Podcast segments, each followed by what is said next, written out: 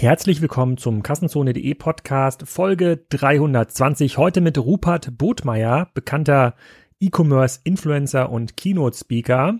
Den kenne ich schon seit über zehn Jahren, damals noch bei yalook.com. Die E-Commerce-Veteranen hier unter den Zuhörern können yalook.com noch zuordnen, sicherlich. Darüber reden wir aber heute nicht, sondern über eine These, die Jochen Krisch damals bei der K5 geformt hat. 2019. Es ging um Peak Amazon. Ist Amazon mittlerweile zu schlagen? Da hat Rupert ein paar spannende Datenpunkte, ein paar spannende Gedanken zusammengetragen. Darüber reden wir heute. Also keine klassische Ausgabe mit einem Händler oder Hersteller, sondern wir diskutieren, ob Amazon seinen Nokia-Moment erlebt gerade. Äh, mal schauen, was ihr dazu sagt. Und die nächste Aufnahme, die wir machen, findet dann nicht für den Podcast statt, sondern die findet statt am Freitag live bei LinkedIn. Da habe ich den Fabian Spielberger von MyDeals überreden können, dass wir unter den Kassenzone Zuschauern und Zuhörern im Wert von 1000 Euro Produkte verlosen für Weihnachten. Also man kann sich da bewerben, indem man äh, irgendwelche Zufallsnummern in den Chat schreibt. Dann losen wir aus mit dem Tiroler Roulette, wer am nächsten dran ist an dieser Nummer und suchen dann das Geschenk der Wahl im Internet aus womöglich auch unter Zuhilfenahme von mydeals.com. Mal schauen, wie das funktioniert, haben wir uns spontan überlegt, aber wir hoffen, das ist ganz cool. Wir spenden auch immer den gleichen Betrag nochmal eine, an eine karikative Einrichtung eurer Wahl. Ich habe schon eine Liste zusammengetragen von spannenden Einrichtungen, die bekommen auch was ab. Und ähm, wenn es darum geht, den richtigen Kaufplatz zu finden am Freitag für die Produkte, die ihr euch dann wünscht oder die die potenziellen Gewinner wünschen. Da ist mir heute ein neuer Sponsor in den Kassenzone Podcast geflogen. Und zwar geht es um Völkner. Ähm, der ein oder andere kennt das von euch. Die haben ja den Claim Völkner direkt günstiger. Das ist ein Online-Shop, der doch sehr gute Bewertungen bei Trusted Shops und Co. Riesige Auswahl im Bereich Technik, Elektronik und Werkzeug. Also da dürfte auf jeden Fall was dabei sein für unsere Freitagsverlosungen. Und ähm, die sind auch noch lieferfähig vor Weihnachten. Also schaut euch das mal an. völkner.de slash Kassenzone. Ihr, ihr schreibt Völkner mit V-O-E-L-K-N-E-R.de. Die haben recht, relativ viele zufriedene Kunden, fast 6 Millionen zufriedene Kunden, über 50 Mitarbeitern und 4,8 Punkte aus über 90.000 Bewertungen bei Trusted Shops. Also, da geht auf jeden Fall was. Da schauen wir uns auch am Freitag mal um, um das ein oder andere Geschenk dann für die Zuhörer zu kaufen. Jetzt aber erstmal viel Spaß mit Rupert Rothmeier. Rupert, herzlich willkommen zu unserem weihnachtlichen Podcast rund um das Thema Amazon. Wir wollen heute mal besprechen, wo denn unsere These gelandet ist aus dem letzten Jahr oder besser gesagt die These von Jochen Krisch. Peak Amazon ist Amazon mittlerweile angreifbar geworden und da hast du ein paar Datenpunkte äh, gesammelt. Wir hatten jetzt ein Jahr Zeit, Datenpunkte zu sammeln und wollen uns nochmal die Gelegenheit am Ende des Jahres nutzen, da gemeinsam drüber zu gehen und zu überlegen, ob äh, wir unser Depot mit Amazon-Aktien auflösen. Nein, darüber reden wir natürlich nicht. Wir machen hier keine Zukunftsprognosen äh, rund um das Thema Aktien Kursentwicklung von Amazon, sondern wir wollen einfach mal draufschauen, was da in dieser Welt so passiert. Bevor wir auf die Zahlen von Amazon schauen, sag doch mal, wer bist du denn überhaupt und was machst du?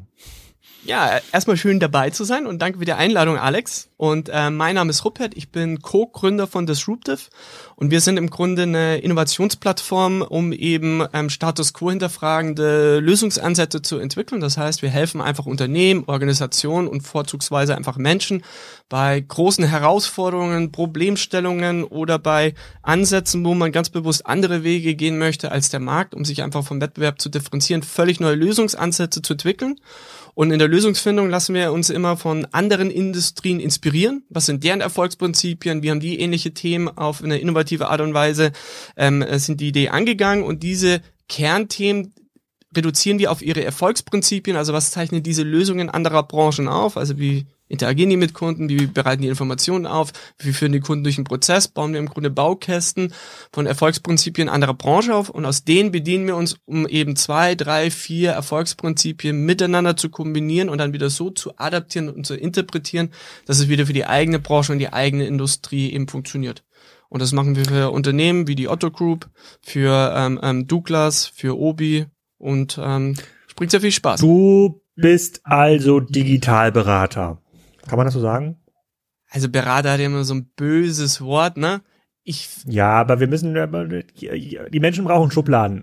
Und normalerweise sind ja immer Händler und Hersteller zu Gast, aber heute mal ein Experte und Digitalberater, aber äh, äh weil wir haben ja auch eine gemeinsame Historie. So Wenn ich mich richtig erinnere, äh, haben wir uns das erste Mal gesehen bei äh, Ja Look dem genau. ähm, aufstrebenden, super innovativen Geschäftsmodell der Otto-Gruppe, ähm, als die ganzen E-Commerce-Geschäftsmodelle neu erfunden wurden. Stimmt das oder war das, ging das noch vorher los? Das ist ja auch schon über zehn Jahre her.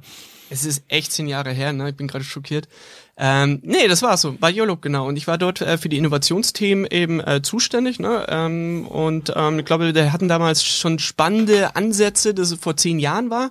Und die durfte ich damals eben äh, verantworten. Und da haben wir uns dann kennengelernt, so war's.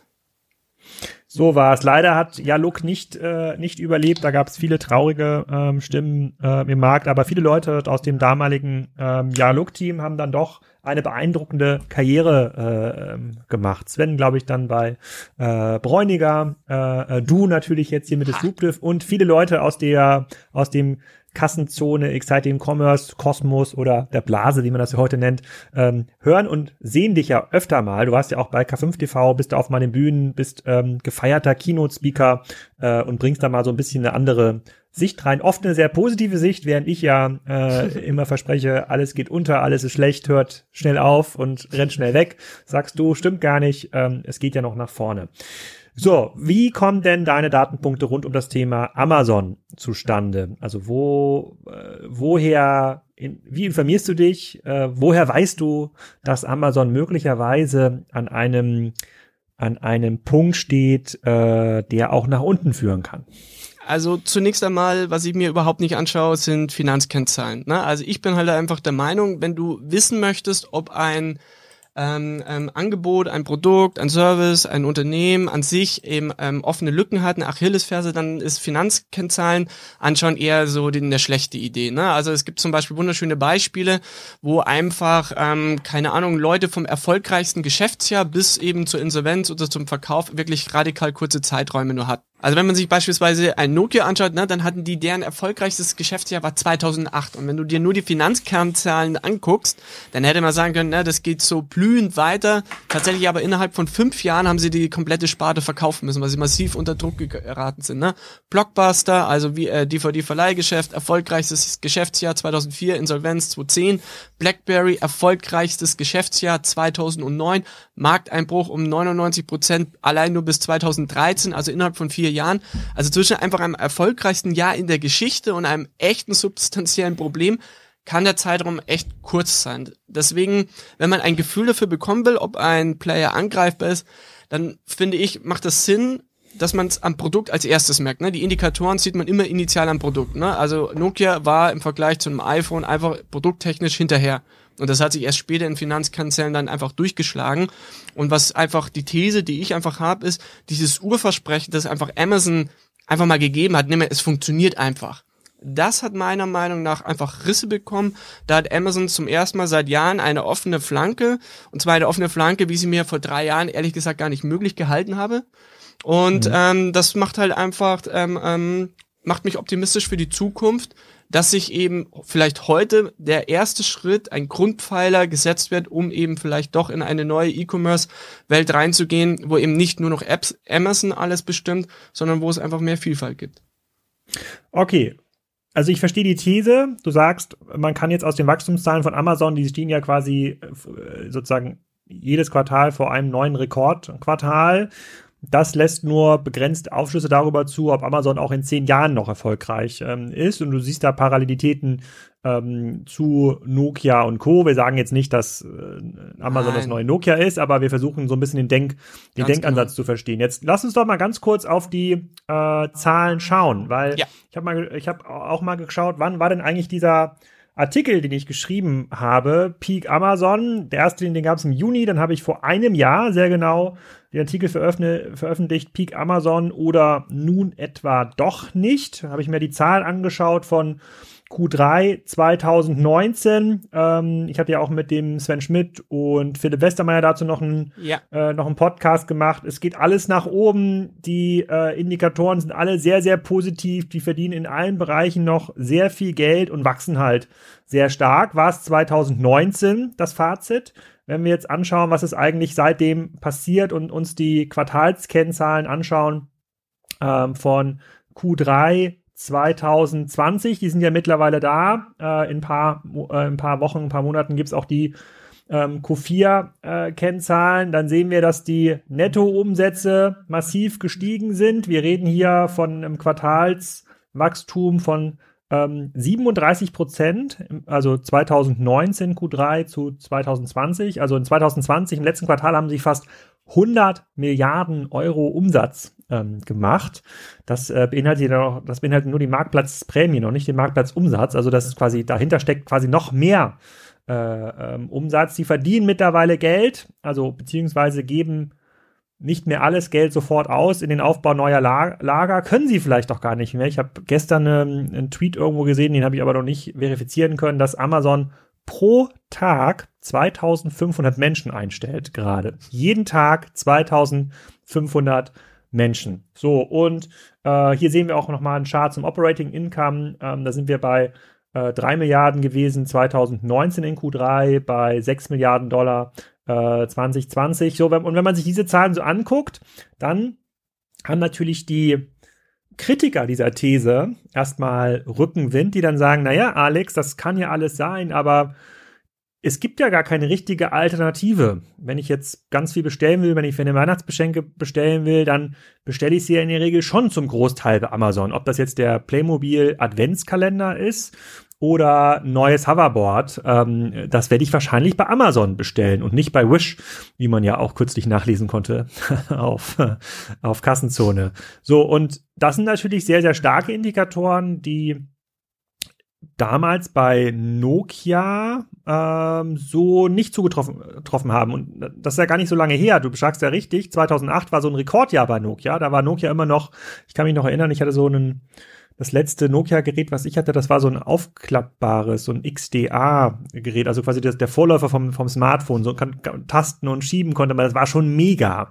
Und ähm, glaubst du, das ist vergleichbar? Also, also sind, sind ist Amazon, bleiben wir bei der Nokia-Analogie, ist Amazon jetzt eher Nokia 2006 oder, oder sehen wir schon, ist das schon Nokia 2008, wo du echte Alternativen siehst, Devices, Anbieter, die äh, viele Dinge einfach deutlich besser machen, weil dann würde die Analogie ja zählen ähm, und dann würde ich es auch ein bisschen eher gelten lassen. Mhm.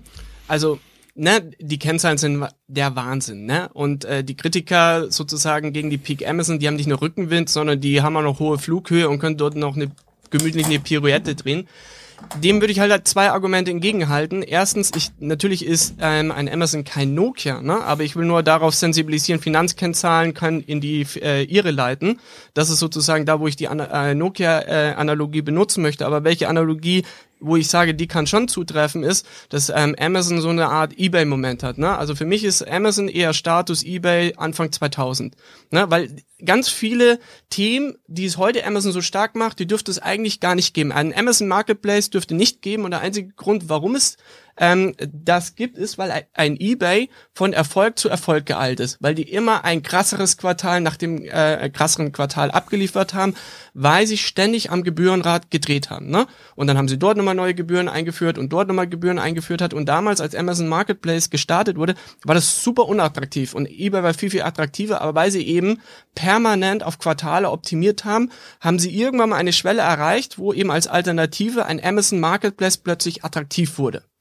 Und das, diese, dieses margenattraktive Rad, das dreht Amazon heute mittlerweile auch. Das heißt, wo drehen die am meisten? Natürlich am Marktplatzmodell. Ist für die super attraktiv, ne? Haben kein Warenrisiko, äh, können schön die Provision einsacken, haben eh in ihren Traffic, monetarisieren den.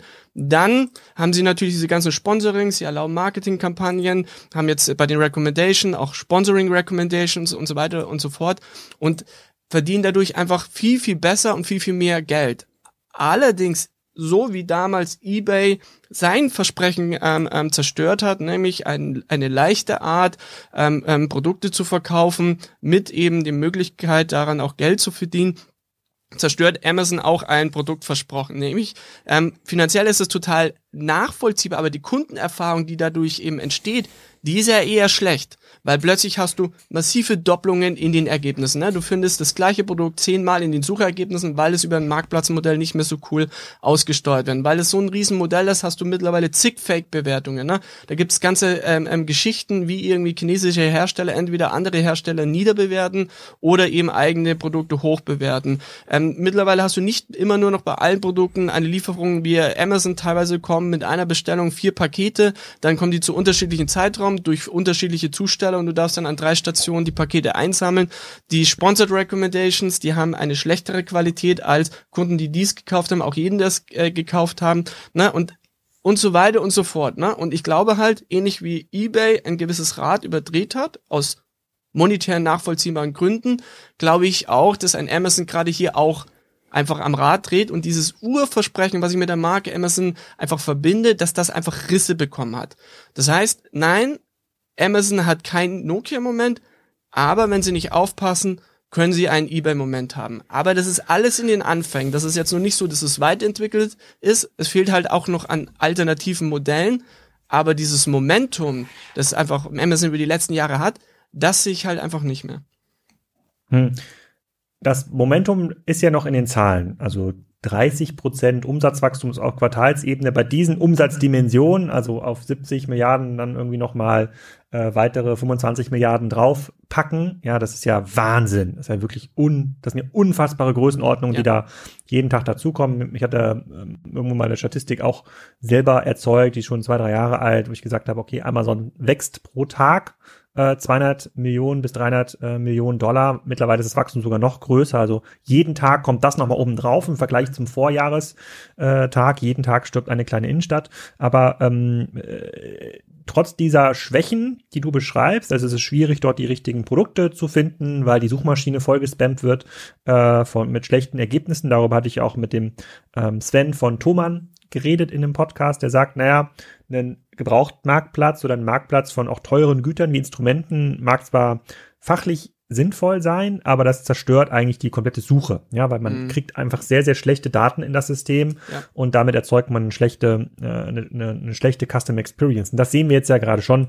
äh, bei, bei Amazon und wir sehen auch, ähm, das Pro wir haben noch nicht den Wish-Effekt, ja, ein ferngesteuertes Auto für 1000 Euro wird per Video beworben für, für 30 Dollar, ja, oder für 30 Euro und dann kriegt man am Ende aber das Auto, was eigentlich nur 10 Dollar wert ist. Das hätte man auch hier im örtlichen Rewe kaufen können an der Spielzeugtheke. Mhm. Das sehen wir bei Amazon noch nicht, aber wir sehen natürlich schon äh, massive Probleme in, in der Datenqualität. Ähm, wir sehen massive Probleme äh, in den Suchergebnissen. Es ist teilweise super albern, was da ähm, an äh, Produkten kommt, wenn man die Suche da eingibt, ein Kernelement von Amazon, mit dem es ja immer überzeugt hat im Vergleich zu anderen Shops. Damals ja auch bei Otto ähm, für Aufregung gesorgt hat, wie denn Amazon diese ganze Facettensuche überhaupt so orchestriert. Mittlerweile sind da andere viel, viel, viel, viel weiter. Aber es führt eben nicht dazu, dass weniger bestellt wird. Und mein zentrales Argument gegen deine These wäre, ähm, bei Nokia gab es einen wesentlichen Verdränger. Also das ist die Smartphone-Industrie gewesen, die von Apple angeführt äh, ähm, wurde. Aber bei 2008 hatten schon sehr, sehr viele Menschen ein Handy. Die meisten, die ein Handy gebraucht haben, haben schon eins gehabt. Wir haben jetzt aber noch einen Online-Wachstumsmarkt, der angetrieben wird durch die relative Schwäche der stationären Händler. Also über 90 Prozent des Umsatzes liegen ja noch im stationären Handel und viele Geschäftsmodelle, die dort äh, gerade noch präsent sind, haben Probleme, sich in die Online-Zeit zu retten. Das heißt, dort allein gibt es ein natürliches Wachstum für alle Anbieter, nicht nur für Amazon, sondern auch für Otto, für Thomann, für Notebooks billiger und you name it, ähm, was Amazon extrem viel Rückenwind verschafft. Ja, es verliert möglicherweise Kunden, oder auch ähm, Transaktionen an anspruchsvolle Kunden wie uns zum Beispiel. Also ich kaufe auch viele Sachen nicht mehr bei Amazon, mhm. weil, weil, weil es einfach nicht mehr so funktioniert, wie ich das brauche. Ähm, aber das ist Amazon eigentlich egal. Also ich, ich sehe eigentlich kein Risiko, dass die Zahlen irgendwie so einbrechen in den nächsten drei bis vier Jahren, weil es diesen Faktor stationären Handel gibt, der äh, der noch so viel Wachstumspotenzial übrig lässt für Amazon. Also Umsatz, der aus dem stationären Handel abwandert, Richtung, on, Richtung Online. Das gab es ja in deinen Beispielen damals nicht. Also das gab es ähm, weder in der Nokia-Welt, wo alle schon ein Handy hatten, noch in der eBay-Welt, wo alle schon einen Online-Account ähm, hatten, um bei eBay einzukaufen. Also so einen Ersatz dafür. Mhm. Also, dem würde ich entgegenhalten, wenn das Handelsmodell so bleibt, wie es heute ist, dann wird es so weitergehen. Und dann bin ich total auf deiner Linie. Ne? Dann wird sich Amazon einen, einen, einen gigantischen Kuchen da einfach abschneiden, wenn wir äh, ähm, im Grunde das Modell weiterführen, wie es ist. Aber man muss auch dazu sagen, das Modell, so wie wir heute E-Commerce machen, ist in den 90ern äh, äh, erfunden worden. Und es hat sich nicht fundamental wirklich weiterentwickelt. Deswegen braucht es alternative E-Commerce-Modelle. Die gibt es heute noch nicht. Aber ich bin der ähm, Ansicht nach, dass Corona eine Art positiven Corona-Schock für alternative E-Commerce-Modelle ähm, ähm, ähm, ähm, schaffen wird. Warum? Es war in den letzten Jahren extrem unsexy und irrational in E-Commerce-Modelle zu investieren. Ne? Kein Investor wollte das machen, weil man eben gegen so einen Koloss wie ein E-Commerce-Player ähm, ähm, wie im Amazon nicht anstinken wollte. Dadurch, dass jetzt aber unter anderem die börsennotierten E-Commerce-Player große Börsengewinner durch äh, Corona waren, ist es wieder attraktiv geworden. Das heißt, im Grunde heute ist es wieder attraktiv, in E-Commerce-Modelle zu investieren. Das heißt, im Grunde heute werden wieder auch Gelder dafür bereitgestellt. Gleichzeitig ist aber auch jedem klar, nochmal ein Amazon zu bauen, macht einfach keinen Sinn. Deswegen glaube ich, die Bereitschaft für Investitionen ist da und vor allem die Bereitschaft ist, neue Modelle ist da. Das heißt, wir werden alternative Modelle sehen, die heute wahrscheinlich gegründet oder schon gegründet sind, die jetzt irgendwie um ähm, irgendwelche Finanzierungsmodellen ringen und eben alternative Zugänge eben schaffen werden. Und wie bekämpft man so ein Monoto äh, Monopol wie eben ein Amazon? Das macht man mit relativen Markteinteilen. Also zum Beispiel, ne, Microsoft, super, klassischer Beich, äh, super klassisches Beispiel, gigantischer Monopolist im Desktop-Bereich und Betriebssystembereich. Hätte man sich vor 10, 15 Jahren auch nie vorstellen können, dass die irgendwo irgendwie mal angreifbar ist. Aber das funktioniert normalerweise folgendermaßen, indem man einfach sagt, man erweitert den Markt, indem er diverser ist. Das heißt, vor zehn Jahren, der Betriebssystemmarkt hat zu 90 Prozent einem Amazon gehört, äh, einem Microsoft gehört. Heute gehört aber ein Microsoft am gesamten Betriebssystemmarkt gerade einmal nur noch 20 bis 30 Prozent. Wie ist das möglich? Weil der Betriebssystemmarkt diverser geworden ist, weil plötzlich ein iOS hinzugekommen ist, weil plötzlich ein Android äh, dazugekommen ist. Und wenn wir einfach sozusagen die Screen Time nehmen, also das Schauen und das Interagieren mit Displays, dann wurde den über den Gesamtmarkt, der ist größer geworden, Ihnen wurden aber relativ Markteinteile weggenommen, weil eben ein Android und iOS den einfach dort massiv wegzieht. Und das ist meine Hoffnung. Ne? Also wir reden hier aktuell nur über Hoffnung. Die Zahlen von Amazon sind so gigantisch. Aber das ist sozusagen die zwei Thesen, die ich vertrete, warum rückblickend in zehn Jahren vielleicht, auch wenn jetzt Corona ein Boost für ein Amazon ist, vielleicht rückblickend gesehen auch einen Wendepunkt einleiten können, weil es wieder attraktiv ist, in E-Commerce-Modelle zu investieren, dass es alternative Modelle ähm, sein werden, weil alles andere macht keinen Sinn und dass es immer dann gut war, alternative Modelle hochzufahren, weil eben der Gesamtmarkt dadurch breiter wurde, diverser und damit im relativ der Marktanteil zurückgeht. Ne? Und dadurch, dass ja online erst so wenig Markteinteil vom Stationären hat, ist da ja ein unfassbares Marktpotenzial. Heißt so viel wie, du musst nicht in Amazon klein stutzen oder zerstören, aber was du schon irgendwie hinkriegen musst als Branche, wenn du eine Perspektive haben willst, dass sie von diesem gigantischen Markt, äh, Marktwachstum wegkommen. Und dass der Wachstum perspektivisch in andere Modelle reinfließt. Und daran muss einfach auch die Branche arbeiten. Wenn sie das hinkriegt, dann hat die Geschichte gelehrt, dann gibt es gute Chancen. Wenn wir aber so weitermachen wie hier, ne, und wir machen einfach das E-Commerce-Modell von Amazon nur schlechter, dann sieht's halt schlecht aus. Okay, dann versuchen wir mal so ein bisschen ähm, Beispiele in die Glaskugel zu pressen. Ähm, du sagst, neue E-Commerce-Modelle, neue Ansätze, wie man online oder über digitale Interfaces verkauft. Einer dieser neuen Ansätze, den habe ich ja gerade besprochen mit Florian Heinemann im Podcast, war Wish.com oder ist immer noch Wish.com, was gerade an die Börse strebt, ähm, mit einer Bewertung von über 10 Milliarden Dollar. Wish hat das Einkaufen neu erfunden, indem es radikal auf mobile Interfaces gesetzt hat und gesagt hat, wir möchten nicht mehr, dass der Kunde bei uns auf der Plattform sucht, sondern er soll inspiriert werden. Das war immer eine der großen Kritiken gegenüber dem Onlinehandel, dass das ein reines transaktionales Geschäft ist. Das stimmt ja auch zum großen Teil. Ähm, und das online nicht inspirieren kann. Nun zeigt sich bei Wish, dass tatsächlich ein Großteil der Käufe, also 70 Prozent steht im Börsenprospekt, sind inspiriert durch diesen Feed. Aber das allein scheint ja nicht auszureichen ähm, als Neuerfindung des Geschäftsmodells, denn die Zahlen, die Wish sonst preisgibt, also ähm, Deckungsbeiträge, ähm, Churn Rates von, ähm, von Nutzern, äh, Marketingkosten, also Kundengewinnungskosten, die sehen alle desaströs aus. Und die Ansätze, die sonst noch in den letzten Jahren so entwickelt worden sind, also nachhaltige Marktplätze oder Marktplätze, die halt äh, sich ein bisschen, naja, sagen wir mal, ähm, fairer an das Steuersystem halten, die, die haben auch alt ausgesehen gegenüber Amazon. Und sogar die Marktplätze, die in ähm, vielen Ländern sehr, sehr dominant sind, wie ein Bowl.com in Holland, also eigentlich ein faires Amazon, hat vor allem lokale Anbieter, hat gute Preise, sehr, sehr gute Dienstleistungen, teilweise auch Lieferungen innerhalb von zwei Stunden in den Städten. Das muss sich warm anziehen, wenn Amazon mit, ähm, mit den ganzen ähm, asiatischen Anbietern dort in diesen Markt kommt und den Kunden das Gefühl gibt, dass man jetzt die Action Cam für 10 Dollar kaufen kann, statt für 15 Dollar bei, ähm, bei Bohl. Was mir fehlt, und ich versuche jetzt mal so ein bisschen die ähm, Gegenposition einzunehmen, was mir fehlt in der Argumentation ist, es gab ja jetzt zehn Jahre schon mit Amazon. Amazon ist seit zehn Jahren groß. Trotz, aber in diesen ganzen zehn Jahren hat sich jetzt nichts entwickelt, wo man sagen könnte, oh, das ist eine echte Alternative. Da muss Amazon wirklich Angst haben. eBay ist keine Alternative mehr, hast du richtig beschrieben. Die haben sich zu, die haben sich zu Tode optimiert, äh, äh, sind immer noch groß, aber äh, hinkt natürlich meilenweit hinterher, was Amazon und Co. angeht. Ähm, AliExpress oder Alibaba.com wurde immer mal als Alternative oder als potenzieller neuer Anbieter ausgerufen, ist bisher auch noch nicht in Europa angekommen. Ähm, also ein paar Milliarden machen die hier auch, also ist schon ganz, ganz ordentlich, aber ist jetzt nicht, äh, nicht, nicht relevant. Rakuten hat es probiert, ein japanisches Marktplatzsystem, ähm, was sehr stark über so Bonusprogramme arbeitet, ähm, ist gerade eingestellt worden. So. Der bösartige, hochfliegende Amazon-Jünger, der würde dir das jetzt vorhalten und sagen, Rupert, es gab doch die Zeit. Jetzt zeig mir doch mal die zwei, drei Beispiele, die hier relevant sind. Ja, gerne. Also, ich hasse Wish. Ich finde das, ich finde das ganze Modell scheiße. Ne? Niemand braucht's. Niemand braucht ähm, Zugang zu Schrott von einem Euro. Ne? Das ist so das allerletzte, was man braucht.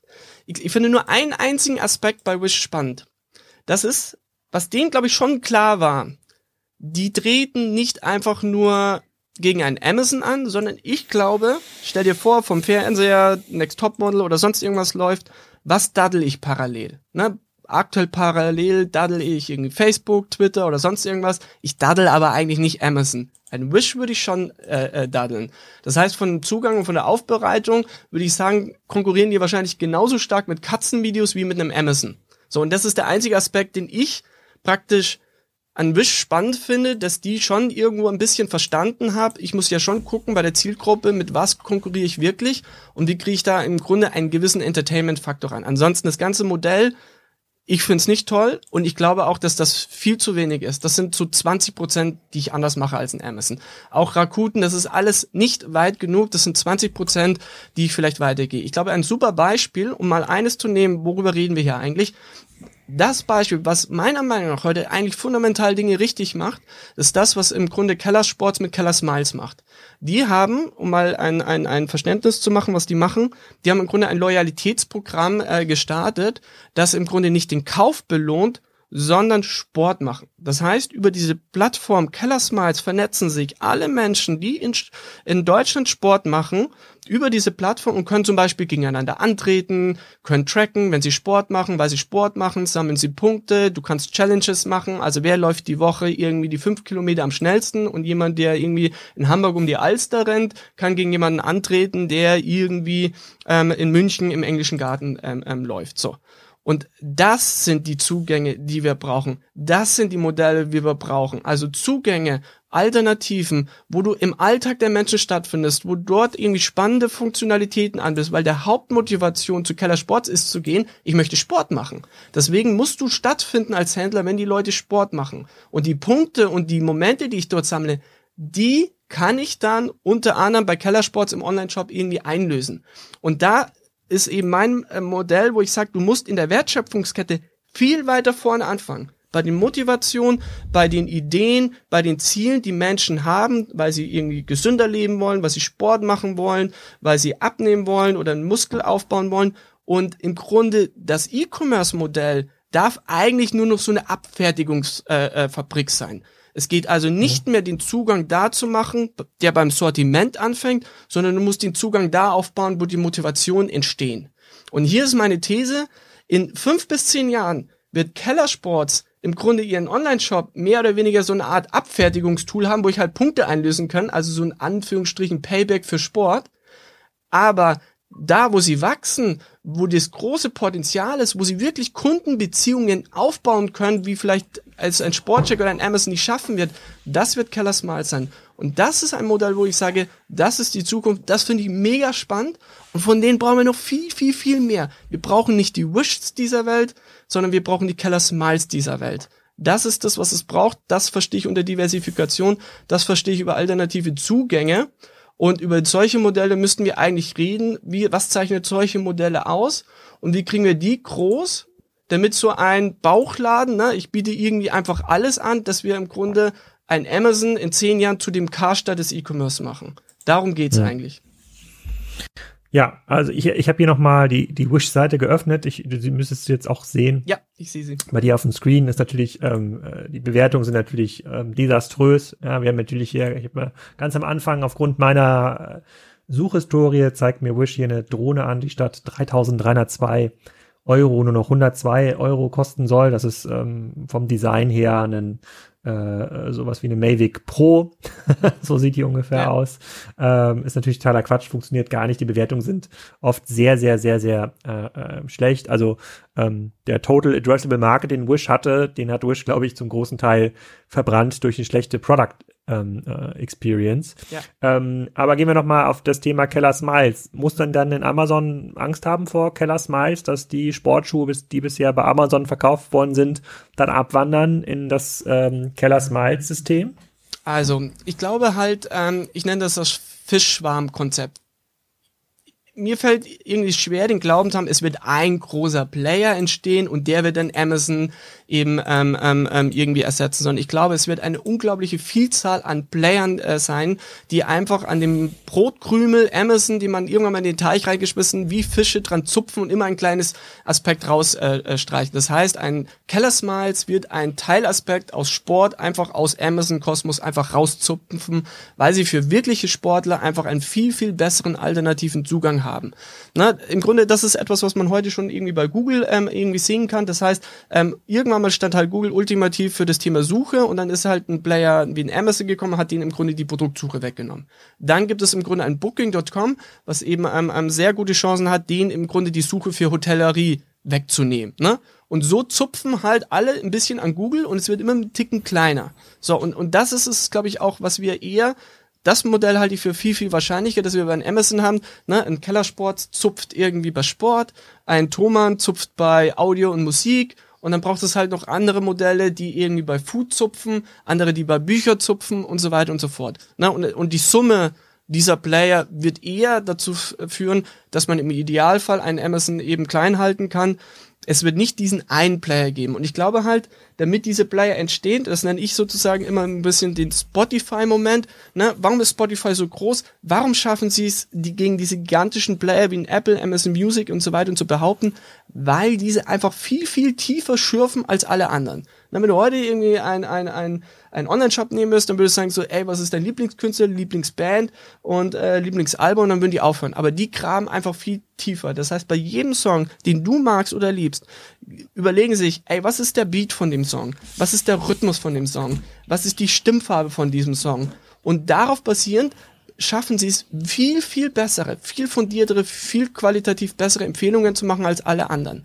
Und ich frage mich halt immer, was ist sozusagen der Beat, der Rhythmus oder eben äh, die Stimmfarbe im E-Commerce? Also ein XX Lutz oder ein Wayfair, wollen sie gegen einen Amazon bestehen, müssen sie an ganz andere Datenschätze ran, als ein Amazon jemals haben wird. Das heißt, für einen, einen Wayfair wäre es einfach relevant und sich zu überlegen, was sind Services, Tools und Technologien, die es mir erlauben, zu wissen, wie ist die Wohnung von den Leuten aufgebaut? Was für einen Schnitt haben die?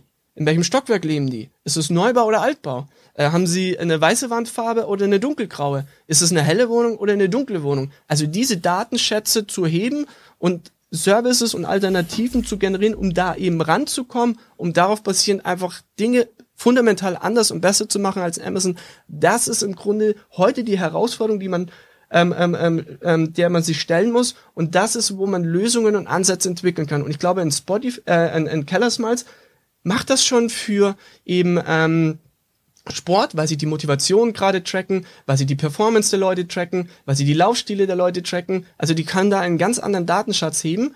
Und eben wer zum Beispiel auch auf dem Weg eh schon ist, ist zum Beispiel Obi mit der Hey Obi App, wo die einfach neue digitale Services einfach launchen, wie zum Beispiel einen Gartenpflegeplaner, wo sie einfach spannende Dinge einfach rausfinden. Was hast du denn für einen Garten? Einen großen oder einen kleinen? Einen hellen oder einen schattigen? Ähm, ein Regner, wohnst du in einem regnerischen Gebiet oder in einem trockenen Gebiet?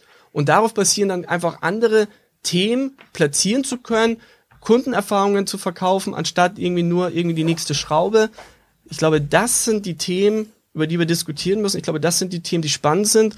Und wenn wir Player schaffen, die sich darauf fokussieren und ähnlich wie Spotify tiefer schürfen und dann alternative Möglichkeiten schaffen, da liegt die Zukunft. Mmh. Bleiben wir mal bei dem Obi-Thema. Ja. Ähm, Obi ist ja schon sehr lange in diesem Content-Commerce-Bereich unterwegs, ja, von wie ich baue ich mein Vogelhaus ähm, mhm. äh, bis hin zu wie schraube ich die Schraube hier richtig ein. Und das ist ein Teil in der Customer Journey, der relevant ist, das stimmt. Aber in dem Moment, wo ich einfach nur ein paar Schrauben brauche oder jetzt einen Ersatzakku für meinen Makita Akkuschrauber, liegt ja Amazon doch viel näher oder liegt oft näher. Äh, und da gebe ich das einfach in die Suche ein. Ich habe die App nämlich installiert und da denke ich vielleicht gar nicht mehr an Obi, wo ich mir mal angeschaut habe, wie funktioniert das Vogelhaus. Das heißt, wir haben ja immer das, das Problem, dass diese viele Frequenz, die Amazon auf sich ähm, vereint, also ich bin irgendwie jeden Tag oder kaufe da vielleicht einmal die Woche oder was auch immer, ähm, die sorgt natürlich dafür, dass ich für einfache Produktersatzbeschaffung oder für Dinge, ähm, ähm, die ich schon weiß, trotzdem dorthin gehe. Und das fehlt an Obi, obwohl sie den Kunden vorbereitet haben auf die richtige Schraube. Ähm, und da gab es nach meiner Erkenntnis eigentlich recht wenig Durchbruch in den letzten ähm, Jahren. Und Content und Commerce, also diese etwas ähm, vollere Customer Journey, die du beschreibst, also was ich das Problem hat der Kunde, wie kann ich dem Kunden helfen, irgendwie abzunehmen? Ja, stimmt schon. Da gibt es vereinzelt auch dann ähm, Anbieter, die sich da auch mal durchsetzen, aber da bleibe ich nicht lang genug dabei, dass ich, dass diese Anbieter mal irgendwann sehr, sehr groß werden. Oder ist das einer dieser Tropfen, den du gerade beschrieben hast, der dann Amazon langfristig das Wasser ähm, abgräbt? Ich glaube, den Themenpunkt, den du ansprichst, ich würde sagen, heute du hast einen Wettbewerb der Nutzerfrequenz versus der Sortimentsfrequenz. Heute haben wir E-Commerce, wir machen Sortimentsfrequenz. Ich, habe, ich brauche eine Schraube, ich gehe wohin, ich will sie kaufen. Der Nachteil dieses äh, Modells ist einfach, dass du einfach viel weniger Reizpunkte im Jahr setzen kannst. Also zum Beispiel, bist du ein Alltagsservice, findest du im Alltag statt, hast du auch eine viel höhere Nutzerfrequenz, weil einfach sozusagen die Lösung von Alltagsfragen höher ist als ich brauche jetzt etwas. Zum Beispiel ein Google Maps hat wahrscheinlich sechs Reizpunkte am Tag. Ne, das ist ein Alltagsservice. Ich muss irgendwo hin, ich weiß nicht, wo es ist, was ist die richtige Alternative? In Salando dagegen hat sechs Reizpunkte im Jahr, weil ich einfach nur sechsmal im Jahr verteilt, laut deren Geschäftsbericht, dort einkaufe. Also sechs Punkte am Tag versus sechs Reizpunkte im Jahr. Um jetzt mal wieder bei dem ähm, ähm Modell eben Hey Obi zu bleiben, schaffe ich's, jeden Tag im Kontakt zu bleiben weil ich zum Beispiel ihnen helfe, meinen Garten besser zu machen, weil ich sage so, ey, du möchtest irgendwie, keine Ahnung, Rosengarten ähm, ähm, ähm, ähm, pflanzen oder du möchtest dies oder jenes machen, ey, am Dienstag musst du meinetwegen irgendwie ähm, ähm, Samen einpflanzen, weil da stimmt die Temperatur. Zwei Tage später musst du gießen und übrigens, es soll regnen, also wirst du nicht gießen müssen. Also die, die Kontaktpunkte, die du mit den Kunden hast, sind viel, viel höher. Und wenn du die hast und dann kommt sozusagen diesen diese ähm, ähm, Kaufentscheidung, die sich anbahnt, ey, ich brauche dann eben Schrauben, einfach weil Obi es schaffen kann, im Alltag präsent zu sein, glaube ich, dass dieser normalerweise zu Amazon abgleitender ähm, ähm, ähm, Kaufentscheidung, man diese sie darüber die Bahn eben hinlotsen kann zu ähm, eben einem Obi. Aber eins ist ja klar, so wie du es ja sagst, ich mache jetzt einfach ein bisschen Content Commerce. Damit ist es ja nicht getan, sondern das, woran ein, ein Obi und ein Obi Next mit einem Hey Obi aufbaut, du musst es eigentlich fast eher mit einem Amazon Echo vergleichen und deswegen haben sie sich unter anderem auch eben ähm, Hey Obi genannt. Ne? Ich finde es ja auch vom Namen eigentlich ziemlich genial. Im Grunde, du hast spontan irgendwie einen Impuls in Sachen Baumarkt, dann gehst du auf Hey Obi. So, und der Zugang, den es dafür braucht, daran arbeiten. Und die sind noch ganz in den Anfängen. Ne? Wir reden hier immer noch überall über den Anfängen. Aber ich glaube, dass da gerade Pfeile reingesetzt sind, die super spannend sind. Deswegen die Zukunft im E-Commerce meiner Meinung nach ist, wird über Nutzerfrequenzen gehen und nicht mehr über, wenn der alternative Zugang eben Sortimentsfrequenzen oder Zugang zum Sortiment ist. Weil wenn du vorne hm. in der Wertschöpfungskette weiter anfängst, dann hast du eben die Möglichkeit, den Kunden an die Hand zu nennen und wenn es an der Abzweigung geht, nämlich Obi oder Amazon, kannst du ihn galant Richtung Obi führen, wenn du es schlau machst. Aber auch mhm. da, wie gesagt, Alex, alles in den Anfängen. Aber ich glaube, die Chancen, die sind halt da und die Lösungen, die kommen so peu à peu langsam raus. Wie kaufst du denn online ein, wenn wir uns jetzt gemeinsam in deinen Amazon-Account einloggen? Wie viele Käufe sehe ich denn da für 2020? Viel zu viele.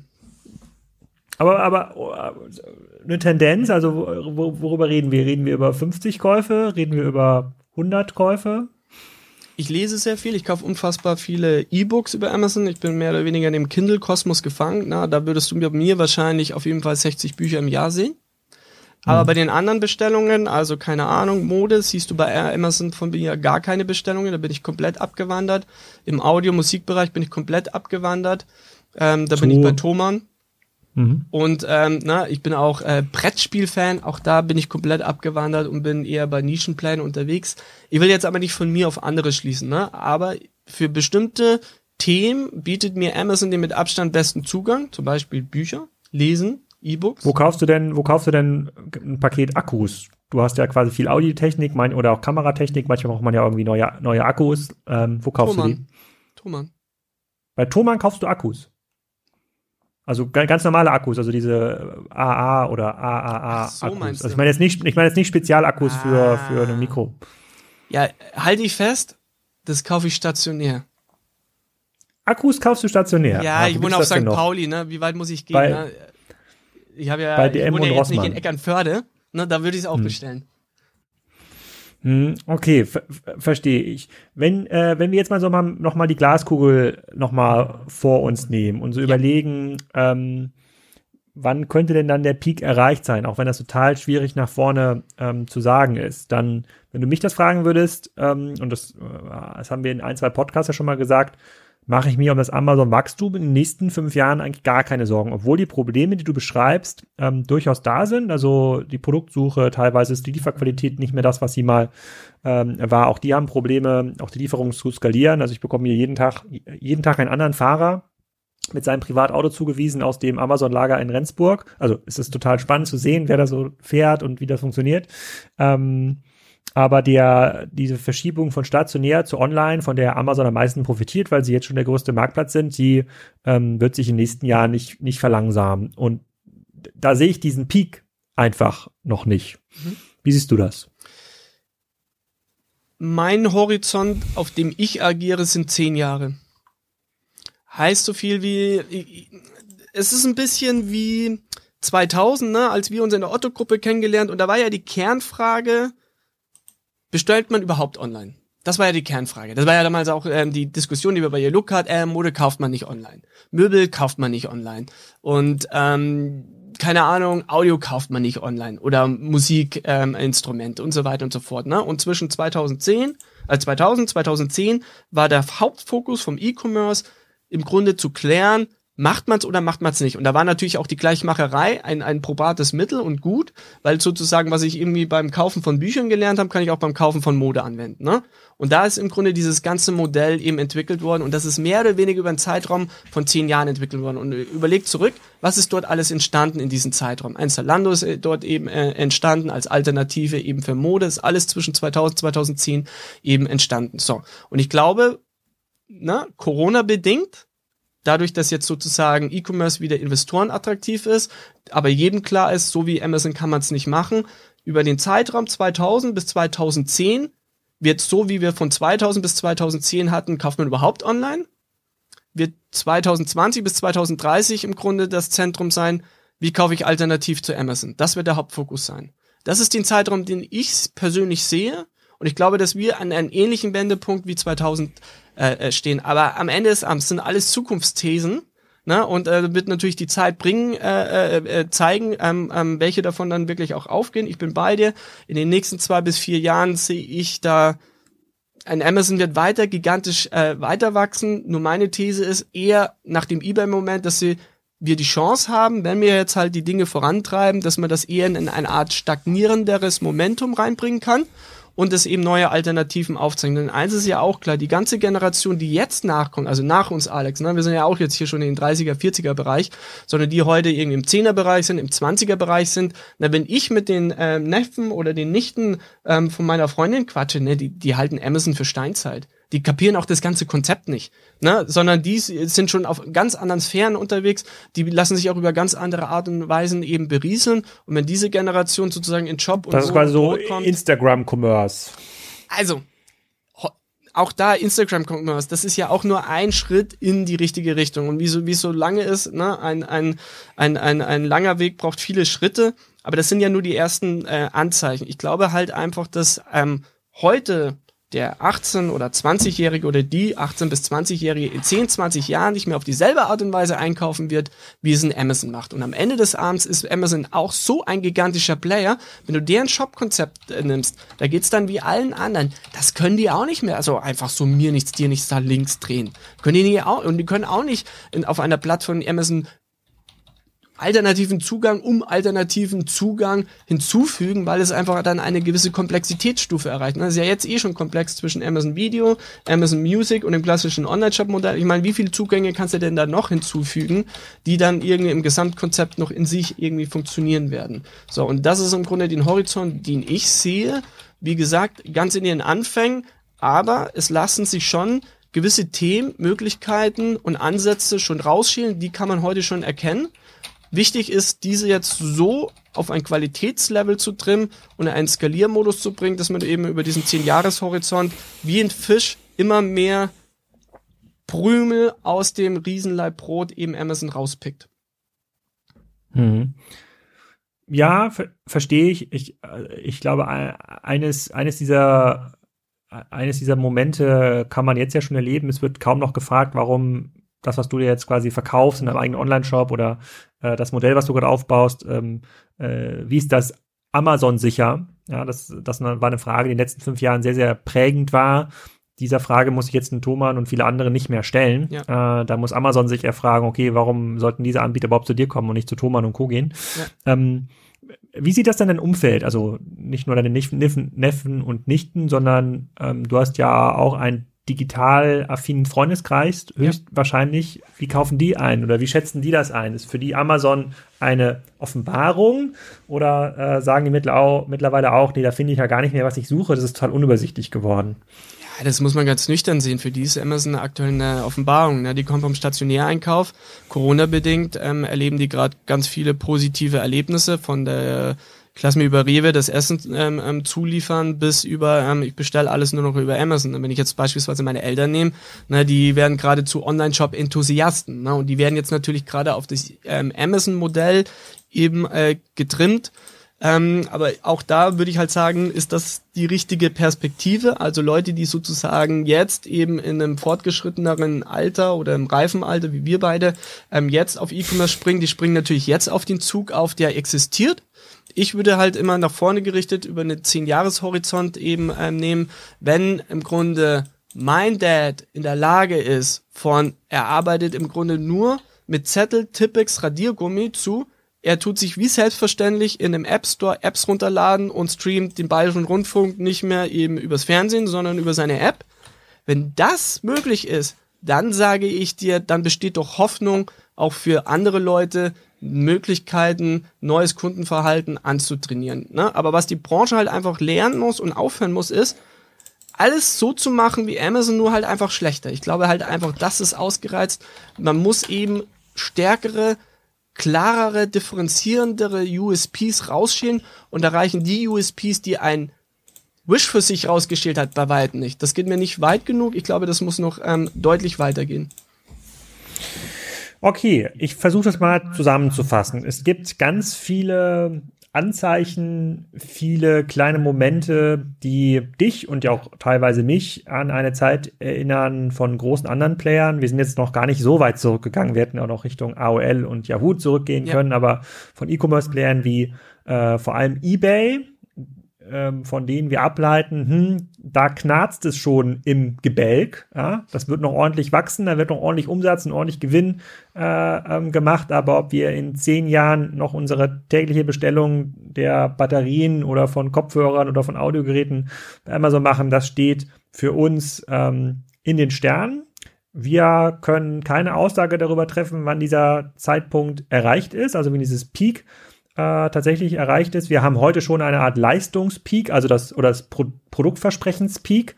Ähm, über diesen Berg ist Amazon schon hinweggelaufen. Also es ist nicht, es erfüllt nicht mehr sein Produktversprechen, es erfüllt auch teilweise nicht mehr sein Liefervers äh, Lieferversprechen. Ähm, es ist aber immer noch viel besser als viele Alternativen, insbesondere im stationären Bereich, was das Wachstum nach vorne ähm, befeuert. Aber es gibt nie so, es gab noch nie so viele Chancen für Anbieter, die äh, sozusagen rund um Amazon entstehen können oder auch alternative Geschäftsmodelle anbieten, indem wir in Zukunft kaufen. Wir sind aber trotz Expertenstatus, den ich uns mal zuweise, nicht in der Lage, das konkret zu beschreiben. Wir haben nur anekdotische Ansätze, Ideen, äh, äh, User Interface ähm, Konzepte, aber wir wären nicht in der Lage, uns hier einzuschließen in einen Raum und kommen dann mit dem Amazon Killer wieder raus. Soweit reicht's noch nicht.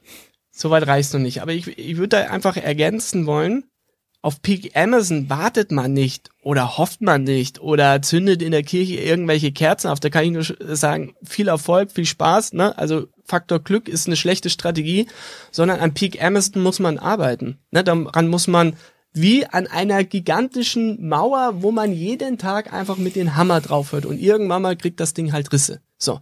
Und mhm. das muss man halt machen und ich glaube, wir sind zum ersten Mal seit vielen Jahren zumindest mal wieder in einem Momentum, wo ein Amazon, ne, und vor vier Jahren hätte ich das ja gar nicht äh, zu hoffen gewagt, ähm, einfach mal wieder eine Flanke anbietet. So, und da ist ein kleiner Riss und da muss man jetzt halt mit dem Stemmeisen reinhauen, da muss man einen Hammer draufhauen und permanent draufhauen, damit aus diesem kleinen Riss, der sich halt hier abzeichnet und anbietet und der einem angeboten wird, dass das halt vielleicht ähm, was ähm, am Fundament erzeugt und ausrichtet. Ne? Und darüber diskutieren wir, ne? aber wie ist es so schön, ne? die Hoffnung stirbt zuletzt, ein langer Weg braucht viele Schritte und ähm, es gibt genügend Beispiele in der Vergangenheit, wo sich etwas niemand hat vorstellen können. Ne? Am, am Gipfel der Zeit von dem Microsoft und Bill Gates auf der Bühne war und irgendwas über Internet of Things ähm, ähm, ähm, gefadelt hatte, da waren die einfach am Zenit der Macht. Niemand hätte sich vorstellen können, dass die irgendwie überhaupt auch irgendwann mal unter Druck geraten könnten sind sie aber. Ne? Und natürlich ist Microsoft immer noch ein gigantisches äh, Unternehmen und haben sich auf der einen oder anderen Stelle auch wieder rausgerobbt aber sie sind halt nicht mehr nur noch das alleinige Unternehmen. Und ich glaube, das ist im E-Commerce eben auch möglich, aber auch da wieder, man muss dran arbeiten. Ne? Von alleine passiert halt nichts. Hm. Ja, da können wir jetzt also allen, die in ihrem Depot die Amazon-Aktie halten, jetzt keinen konkreten Tipp äh, mitgeben, sondern nur passt auf euch auf.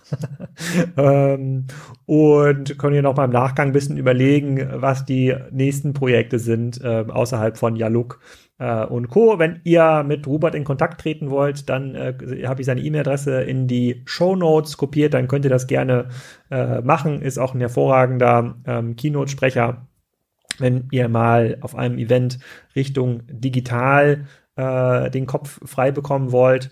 Ähm, ich habe jetzt hier auch wieder keine Hoffnung rausgehört für den stationären Handel. Also Peak Amazon wird nicht dazu führen, dass dann die mediokre Shopping-Expertise des stationären Handels dann in zwei, drei Jahren doch wieder populär wird, sondern es wird neue Anbieter sein. Es wird neue Anbieter geben, die wahrscheinlich auch eine Online-DNA haben, die dann Umsätze von Amazon äh, mitnehmen, aber jetzt nicht äh, zwingend der Thalia Store äh, in Eckernförde der darauf hofft, dass die Leute sich darauf zurückbesinnen, in der Innenstadt ihre Adventskalender zu kaufen. Rupert, vielen Dank für deine Zeit äh, und äh, äh, wir hatten eine kurze Unterbrechung, weil ich hier eine Lieferung bekommen habe. Äh, mittlerweile bekomme ich hier auch Pakete auf Paletten, deswegen haben wir ganz am Anfang eine kleine Unterbrechung drin. Und bis zum nächsten Mal und dann wünsche ich uns allen ein erfolgreiches Online-Jahr 2021. Vielen Dank, Alex, wünsche ich dir und allen anderen auch. Bis dann. Ich hoffe, die Ausgabe hat euch gefallen und ihr habt etwas zum Nachdenken bekommen in Richtung Peak Amazon. In der nächsten Folge geht es wieder um einen Hersteller, der gleichzeitig auch Händler ist, nämlich den Gründer von Waterdrop. Kennt der eine oder andere möglicherweise aus Die Höhle der Löwen. Ziemlich cooles äh, Produkt hat mich richtig begeistert, als wir darüber eine Stunde gesprochen haben. Wird sicherlich ein Unternehmen, was recht schnell die, nächste, die 100 Millionen Euro Umsatz erreicht, wie viel sie in 2020 schon gemacht haben, wie sie verkaufen, warum sie sehr, sehr skeptisch beim Thema Amazon sind. Das hört ihr nächste Woche.